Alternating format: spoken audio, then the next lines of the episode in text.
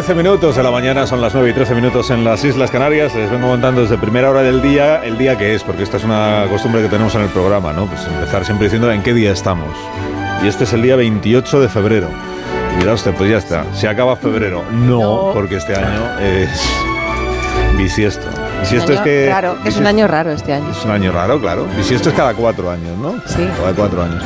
Entonces, el día de las enfermedades raras se celebra eh, el día raro del año, que es el 29 de febrero, cuando hay 29 de febrero, cuando no, pues es el 28. Dice, pues entonces es mañana, efectivamente, es Sí. mañana.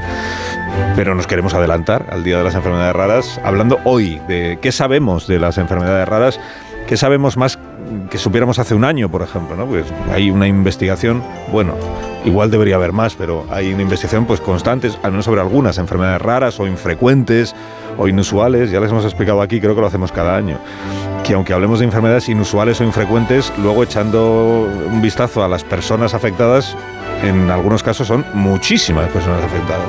O sea, rara, rara, bueno, sí. ¿Con qué me compara usted? Rara en tu barrio, pero ¿Qué nu- vamos, ¿Con qué claro. número? Claro, ¿con qué otras enfermedades compara usted? Claro. Claro.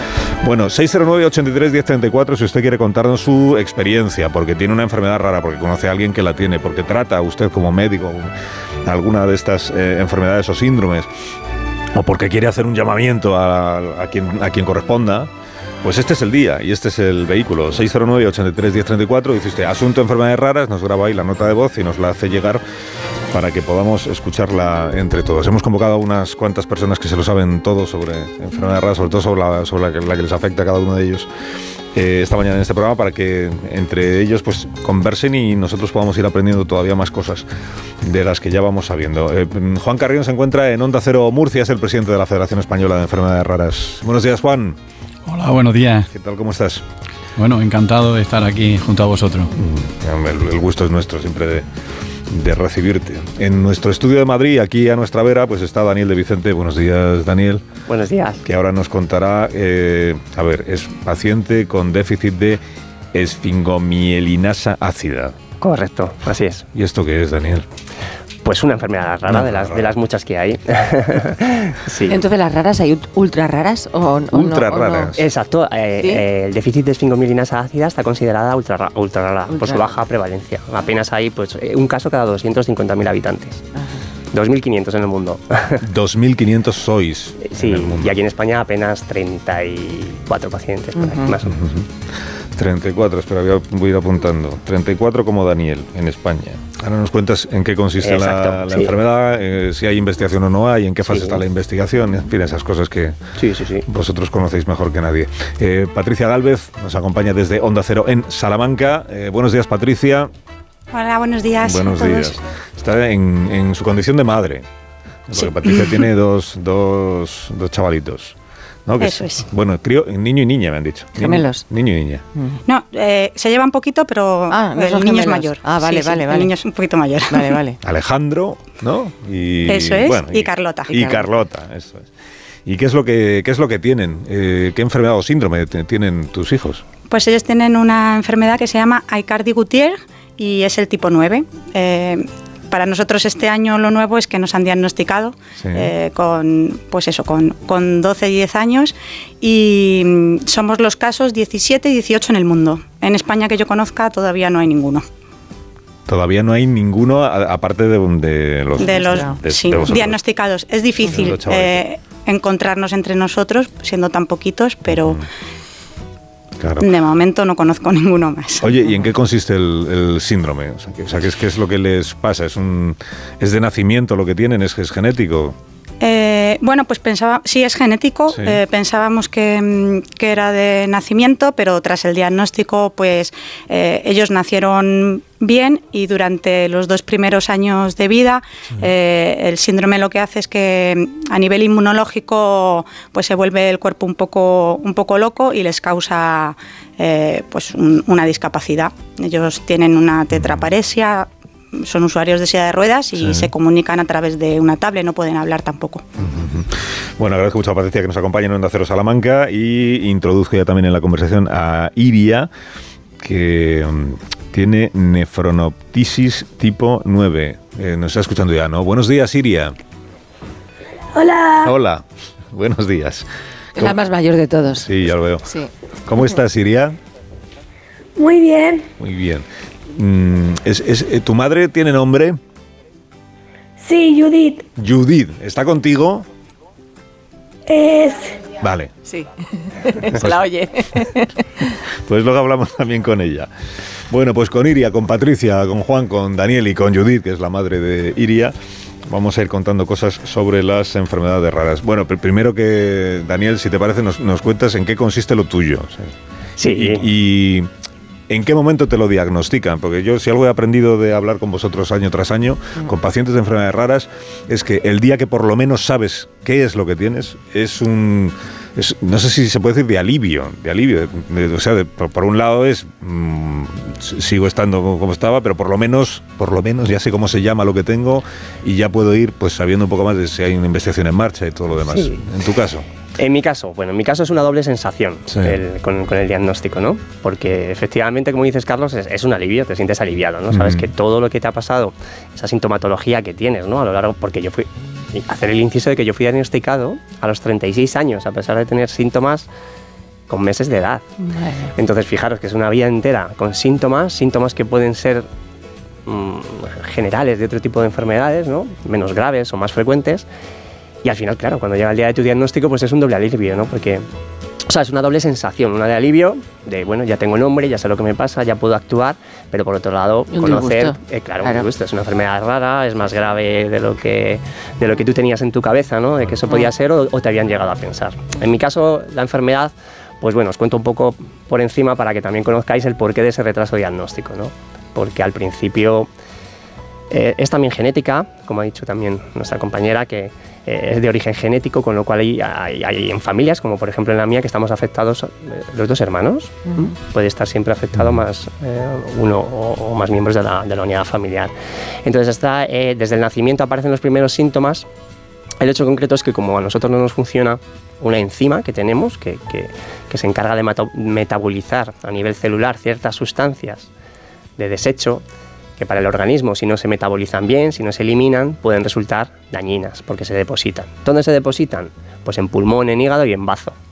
Con lo cual, poquito a poco ese depósito pues va eh, creando ahí un mal funcionamiento de, órganos vitales, como he dicho, el hígado, el bazo y, y, por supuesto los pulmones. Entonces la sintomatología al principio es muy difusa abdomen inflamado, tamaño de los órganos, el, bazo y el hígado muy grande, eh, sangrados frecuentes porque también bajan las plaquetas, eh, cansancio, eh, molestias gastrointestinales, fatiga. Poco a poco comienzas a que la actividad física no la puedes hacer porque cada vez tienes más dañada tu capacidad pulmonar.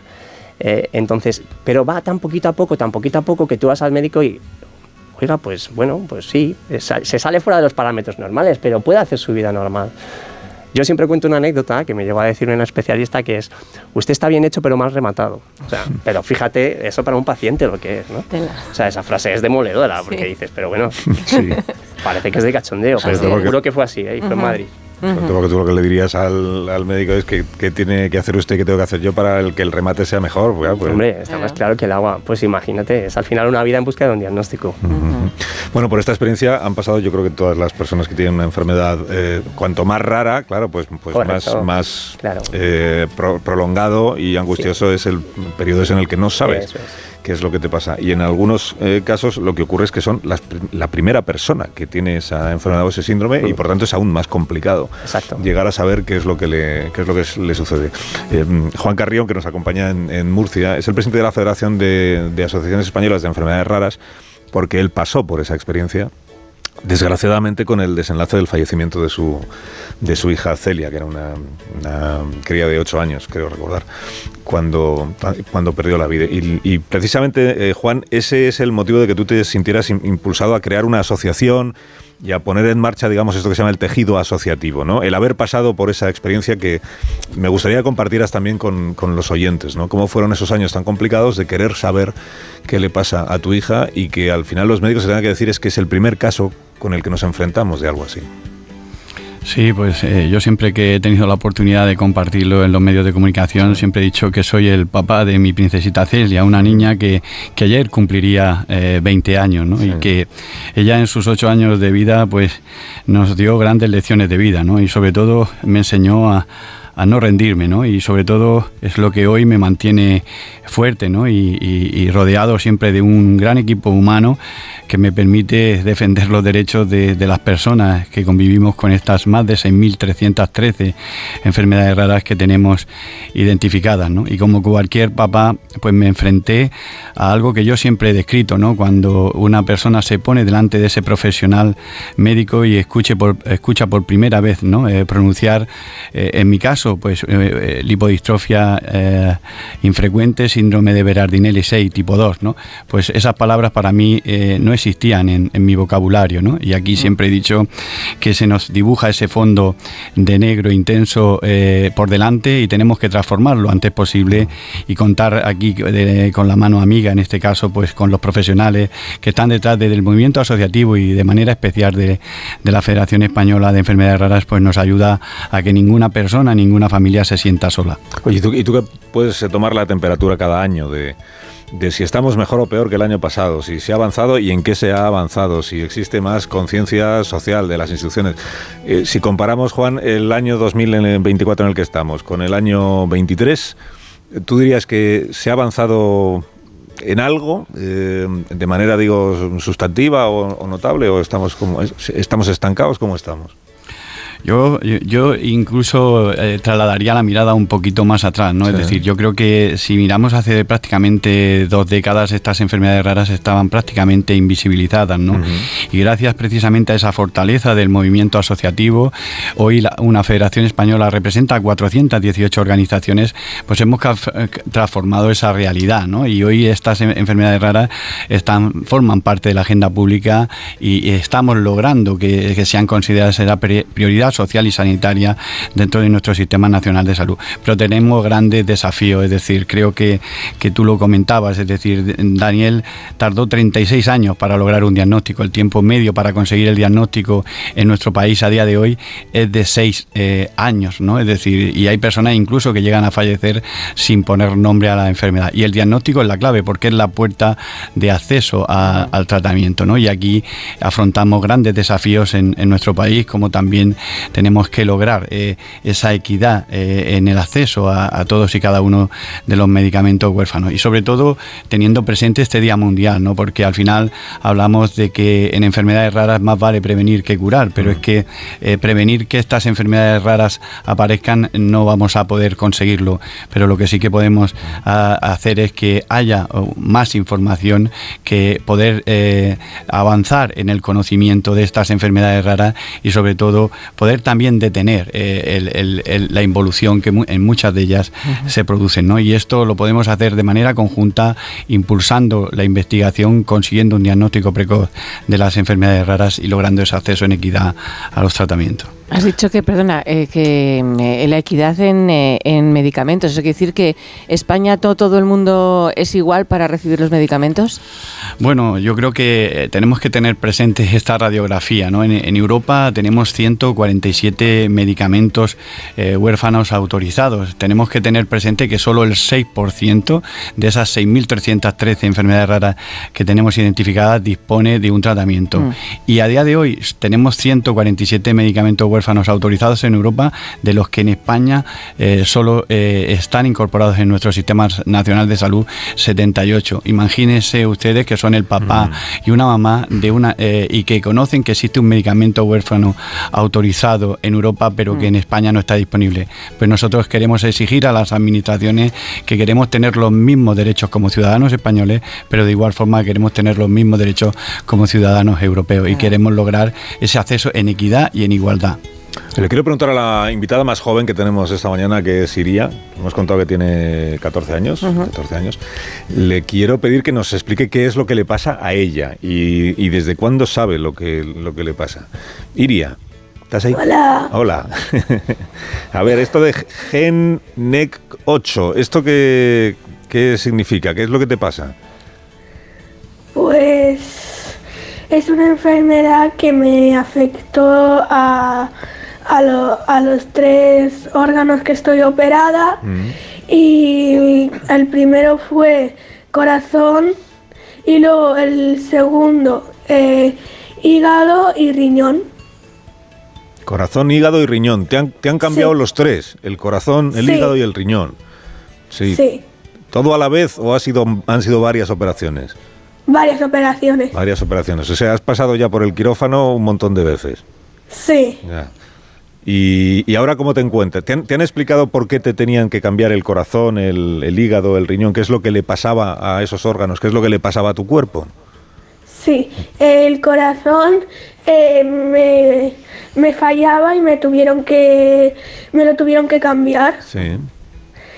Y el- los dos órganos, cora- eh, hígado y riñón, pues me lo cambiaron por, porque los, necesi- los necesitaba. También. También. Muy bien. Claro, o sea, ¿Y ahora te encuentras mejor? Sí, Genial. que digo que eh, tú en el hospital te sentirás como... O sea, te conocerá todo el mundo ya en el hospital, ¿no? sí, Eres la reina del hospital, podríamos decir. sí.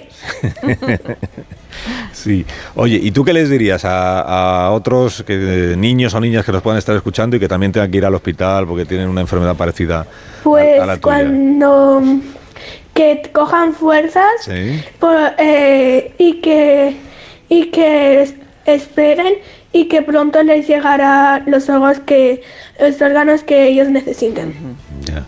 Y, y también que, que sus padres, su padre y su madre que les mimen, ¿no? O sea que, sí, que, les cuide y que estén apoyándole. sí, sí, sí. Y que todo lo que quieran se lo den. O sea, tú, por ejemplo, si tienes Sí. un capricho, pues, Pues tú te lo, te lo, te lo da. te lo dan. Claro, que no se le ocurra a Judith, que es tu madre, decirte que no a algo. ¿no? Claro. ¿Y qué capricho tuviste tú, Iria? Cuéntame, alguno que te dieran, así que tú pensabas que no iba a colar. Mm, Bueno, cuando salí de de los eh, de hígado- cuando me operaron el hígado y riñón, mi, mi madre me trajo uno de mis bocadillos favoritos, ¡Wow! ¿Qué es? Chorizo. Chorizo, un bocata de chorizo, Ah, como Dios yo. mío, qué rico. Como yo. Sí. Sí, sí, sí, sí. Chorizo. pues, pues Eso es un bien. gran regalo. Muy bien. El chorizo bueno, ¿no? El que madre. Sí, sí, sí. Sí. Y solo, solo chorizo, el bocadillo. Y con ¿no? le- mucho chorizo. Pero no le puso, por ejemplo, Mucho un chorizo. poquito, una gotita de aceite al pan para que Sí, sí, sí. Ah, también, también. Un poquito de tomate untado no... No, no, no. no. No, Eso no vale, no hace falta. No hace falta, ¿no? Es- entonces, ¿Y es tu comida favorita? Sí. Sí. Pre- ¿Prefieres el bocadillo de chorizo a unos espagueti, por ejemplo? Bueno, las dos cosas, pero Ah, de bocadillo ese. Bueno, voy a hacer una pausa muy cortita. Ahora seguimos hablando con Iria, eh, seguimos hablando con Judith, que igual por alusiones quiere decir algo, eh, la, madre de, la madre de Iria, y así nos cuenta también cómo se vive una situación como esta desde el punto de vista del- de los padres, del padre y la madre, como le ocurre a Juan y como le ocurre a Patricia, que ahora nos contará también la historia de Alejandro y de Carlota. Estamos en el día eh, víspera de las enfermedades raras, pero que el año que viene será el día de las enfermedades Exacto, raras. así es. No sé si, si- si me explico. Un minuto y ahora mismo continuamos. Más de uno. La mañana de Onda Cero con Alsina.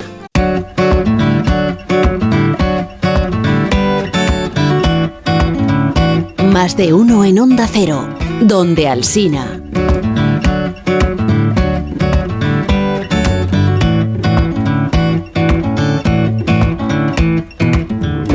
Buenos días. La rara es una talasemia beta mayor y vivo gracias a los donantes de sangre. Me lo diagnosticaron a los 6 años, ahora ya lo diagnostican desde bebés. Yo tengo 59 años y llevo más de 1.300 bolsas de sangre y quiero dar las gracias a todos los donantes de sangre porque son muy importantes para nosotros. Es una enfermedad hereditaria de nuestros padres. Nuestros padres son portadores, pero ellos mm, normalmente no lo saben hasta que no tienen un hijo como yo. Muchas gracias por visualizar nuestra enfermedad. Mi hija, después de 11 años dando vueltas, ha sido diagnosticada ahora recientemente de una mastocitosis sistémica. Afortunadamente es un caso leve, pero sí que es raro por la prevalencia. Hay pocos casos, cada vez más, pero de hecho la medicación no hay ningún laboratorio que la haga, solamente a través de una fórmula magistral que se hace en farmacia. Muchas gracias. Buenos días, nada, gracias por el programa. Bueno, yo soy paciente diagnosticado con miel, que bueno, es un tipo de neoplasia, la célula plasmática, eh, por así eh, decirlo, es un eh, cáncer en la médula ósea. A día de hoy no tiene, no tiene cura, pero bueno, hay tratamientos que, que consiguen prolongar de forma significativa la supervivencia de los pacientes. Entonces, aproximadamente se diagnostican entre 2.500 o 3.000 pacientes al año en España. Yo pertenezco al subgrupo de los no diagnosticados. Desde hace 16 años tengo una serie de síntomas y nadie ha sabido decirme qué es lo que lo provocan. Eh, te sientes como el protagonista del chiste aquel de tiene usted el síndrome de Smith, es grave, pues no lo sabe con señor Smith. Entonces somos muchos los que tenemos mucho tiempo y que de repente pues un día te diagnostican y suele ser una enfermedad rara, obviamente, pero quiero dar sobre todo para dar las gracias a las asociaciones. Yo vivo en Salamanca, a la Asociación de Enfermedades Raras de Castilla y León, la ESFIL, que trabaja muchísimo y está muy bien representada ahí en el programa. Un abrazo a todos y mucho ánimo. También representado porque está Patricia eh, desde Onda Cero, en Salamanca. Patricia, la madre de, Alejandro y de, y de Carlota. Eh, ¿en, qué ¿En qué fase está la investigación sobre el síndrome que, que tienen tus dos hijos, Patricia? ¿Qué, se sabe sobre la enfermedad y sobre el posible tratamiento de la enfermedad? ¿Y, qué tratamiento reciben ahora? Eh, bueno, eh, de la, de la de concreto, la de mis hijos, la tipo 9, que es la última que se ha descubierto, todavía no hay ninguna investigación, hay, tan pocos casos en el mundo que es complicadísimo. Sí que hay investigaciones abiertas de otros tipos en los que ya hay más casos diagnosticados, como la tipo 1 o la tipo 2, que son las que se conocen desde, desde hace más años, pero no se conoce en realidad el motivo de, por qué ocurre eh, la, enfermedad. Y, bueno, pues tratamiento, los tratamientos que tenemos son paliativos, que es como ocurre en el 94% de, de, las enfermedades raras, que no tiene un tratamiento específico. Pues fisioterapia, logopedia, eh, musicoterapia, hacemos piscina, hacemos de todo lo que le sirva para su movilidad y para poder comunicarse lo mejor posible. Porque, eh, Juan, hay mucha diferencia entre comunidades autónomas respecto de las eh, ayudas que pueden solicitar las familias que tienen enfermedades raras respecto de la situación de los recursos en los propios hospitales. ¿no? Eh, ¿Hay desigualdad en la España autonómica en este terreno de las enfermedades raras? Pues sí, la verdad que esto es algo que, tenemos muy presente. ¿no? Eh, eh, antes abordábamos, por ejemplo, el reto del diagnóstico ¿no? y cuando hablamos de, mm. homogenizar ¿no? el número de enfermedades raras que se incluyen en las pruebas de cribado neonatal, en esa prueba del talón, pues vemos diferencias como una comunidad autónoma como Murcia incluye hasta 43 enfermedades raras, una comunidad como Madrid incluye 18 o una comunidad como es Asturias o Baleares incluyen 8. ¿no? Al final estamos supeditando el acceso eh, precisamente a ese código postal de residencia del paciente. Estas son situaciones que, se producen y de igual forma eh, también en, numerosos casos eh, eh, identificamos estas situaciones de inequidad y de desigualdad en el acceso también a, los tratamientos. Sí, fíjate que este, estamos hablando de comunidades autónomas y de desigualdad entre comunidades autónomas, pero seguramente habrá también desigualdades entre, entre provincias y no quiero pensar entre la diferencia entre si vives en una gran ciudad con todos los servicios a los que puedes acceder si vives en el mundo rural, donde las dificultades serán enormes, un poco para, para tener pues, no solo prestaciones, sino servicios públicos, sino pues, pues, para quienes tengan dificultades para moverse, por ejemplo, pues vivir en el mundo rural debe ser terrible, terrible, por la falta, porque no llegan hasta los últimos municipios las, ayudas y, los servicios. Ah, me, por alusiones, Judith, la madre de la madre de Iria, que nos contó lo del bocadillo de chorizo, ¿no? Y los caprichos que, tiene una hija que, que tiene un síndrome como el de como el de Iria. Entonces, Judith, con, tu hija, ¿qué pasa? Que, se le consiente todo, ¿no? Porque, porque no se le puede decir que no a nada, ¿o sí? Bueno, bueno, bueno, todo no se le puede consentir. Se aprovecha de eso, ¿no? bien. Se aprovecha bastante, sí, sí, se aprovecha bastante. Pero bueno, tenemos que tener un poquito de mano izquierda también. Hay que regular un, poquito, pero bueno, es muy buena y siempre consigue todo lo que quiere, la verdad.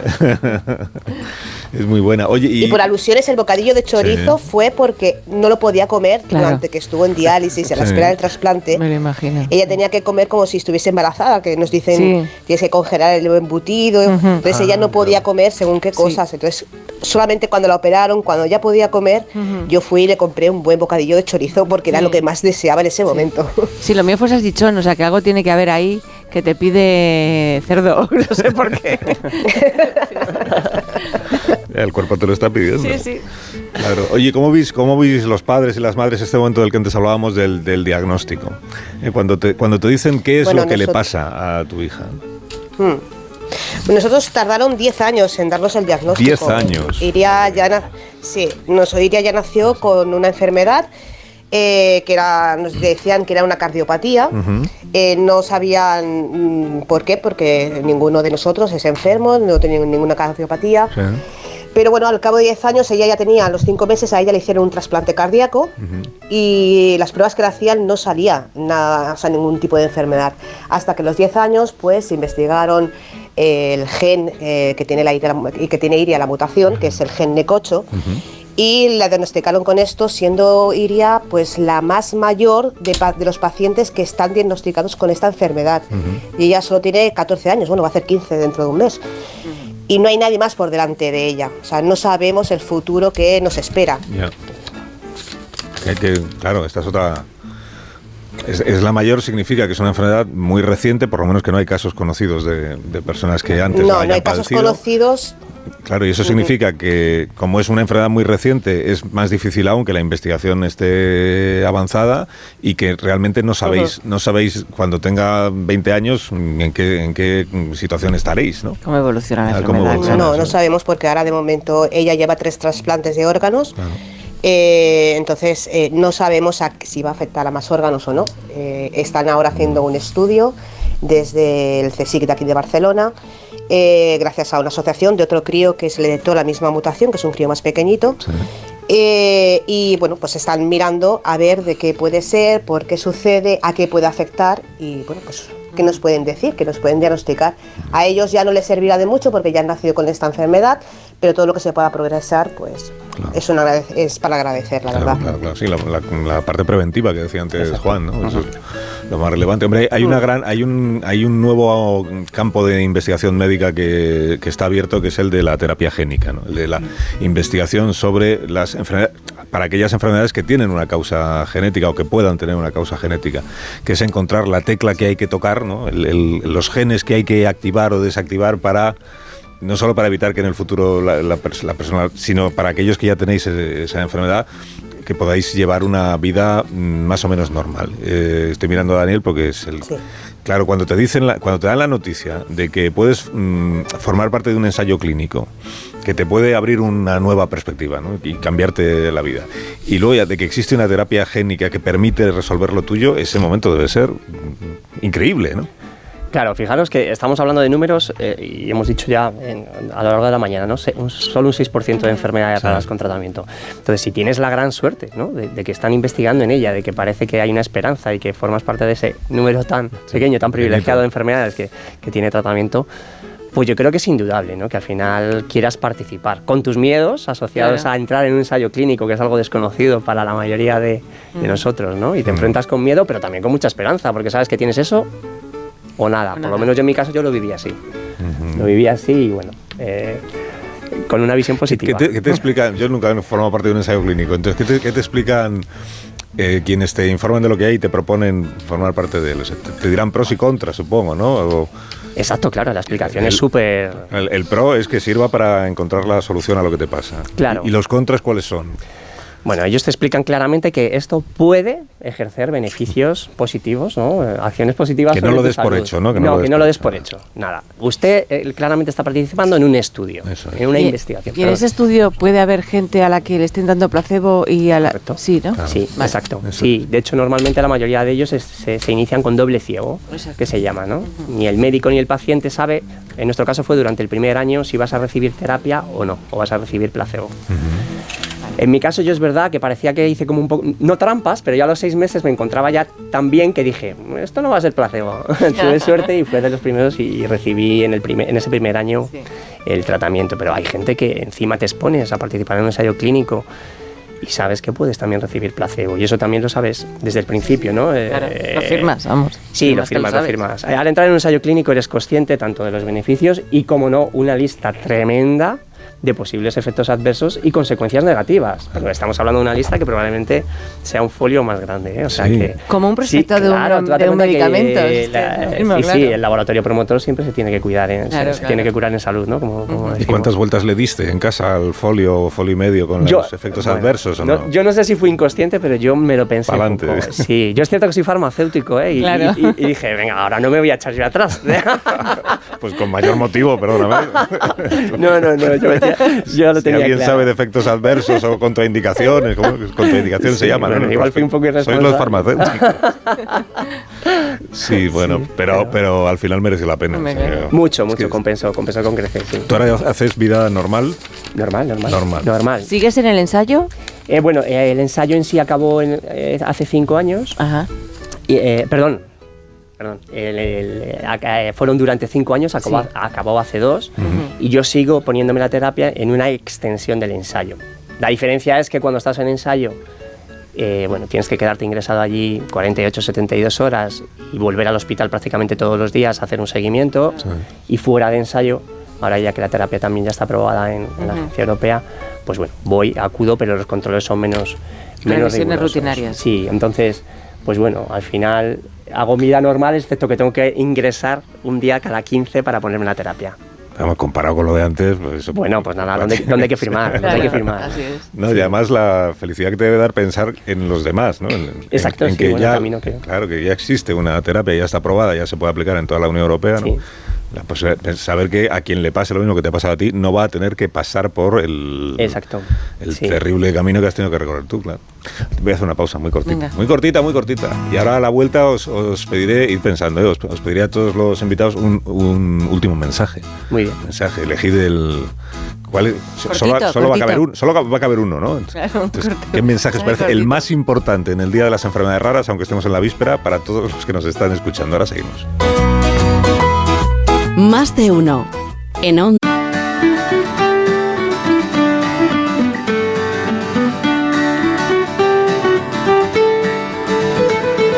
Más de uno en Onda Cero, donde Alsina.